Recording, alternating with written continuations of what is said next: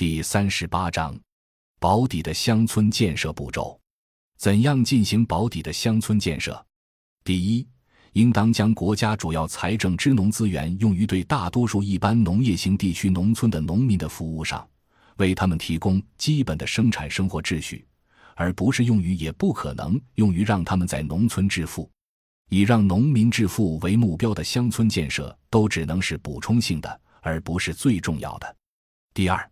国家资源下乡一定要重点用于提高农民的组织能力，而不能直接补到农户了事。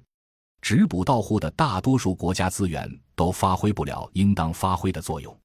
资源下乡必须与调动农村社会内在活力挂钩。例如，成都通过村民议事会来使用国家转移而来的资源，将自上而下的资源与农民自下而上的需求偏好在村庄对接。这样一来，就可以激活村庄组织能力。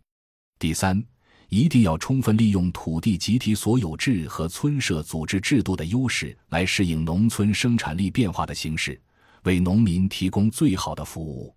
例如，正是土地集体所有，才有可能使中国农村解决困扰东亚国家和地区（日韩台）的土地细碎化的问题。第四。要注意推进农业机械化和推广各种轻简便农业技术，以降低农业生产的辛苦程度，为老年人从事农业生产提供便利条件。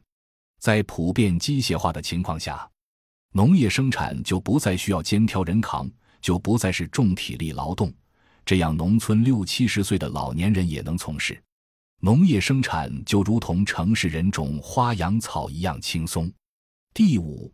要注重农村文化建设，农业生产有很强的季节性，尤其是老年人种自家承包地，每年农忙时间也就二至三个月，大量农闲时间如何度过，闲暇是否有质量，就直接关系到农村生活质量的高低。建立老年人协会，开展各种文化体育活动，是新农村乡村建设的重要内容之一。第六。要善于利用各种制度创新来推动乡村建设，提高农民的组织化程度。比如，李昌平提出的村庄内置金融，就是一个相当有效的通过金融手段来提升农民组织能力的办法，值得在所有村庄推广。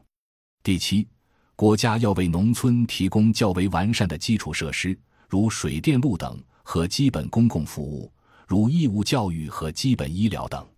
这方面目前做的总体不错。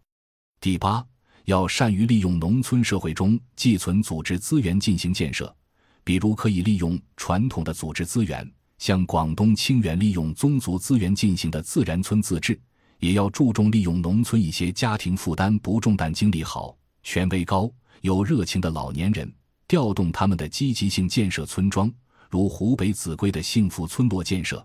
农村人口大量进城以后。